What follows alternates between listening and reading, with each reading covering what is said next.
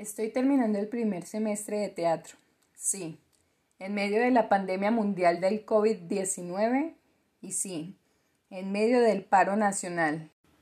Con la profe Lina, mi profesora de expresión vocal, tuvimos un encuentro en el que escribimos desde nuestro sentir unos monólogos de resistencia, resistencia, es decir, monólogos en torno al paro nacional.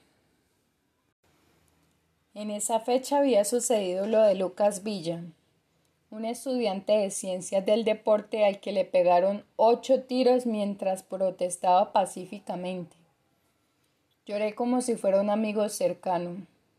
Decidí hacer mi monólogo sobre él. En ese momento Lucas estaba hospitalizado y yo escribí con esa esperanza de que sobreviviría. Pero falleció, casualmente cuando terminé el escrito. No fui capaz de compartirlo. Días después, en el IPC, el instituto donde estudio, nos anunciaron que regresaremos a la normalidad académica, o sea que íbamos a ver clases de manera normal y continua. No sé cómo vamos a hacer eso, pensé. Me es difícil ignorar todo lo que está pasando, pero toca porque ya falta poquito. La primera clase fue con la profe Lida, mi profe de taller central, un taller en el que creamos obras de pequeño formato. Se nos propuso interpretar monólogos, así que reescribí el texto de Lucas.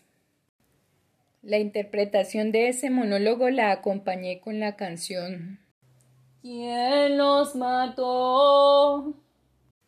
de Alexis Play y Junior Jane pero para mi sorpresa, hoy 14 de junio. Noticia de última hora. Al artista Junior Jane lo asesinaron ingresando a una discoteca.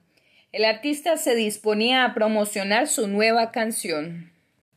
En mi país pueden callar tu voz por querer decir lo que piensas. ¿Cómo estarán sus familias? Que descanse en paz el caballo.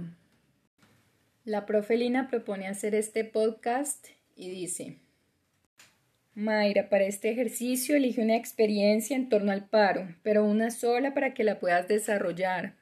Resisto y existo porque esas emociones de tristeza, miedo y dolor, todo ese caos lo puedo convertir en arte.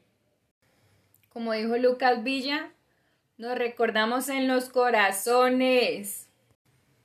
Y como dijo Junior Jane, el pueblo no se rinde, carajo.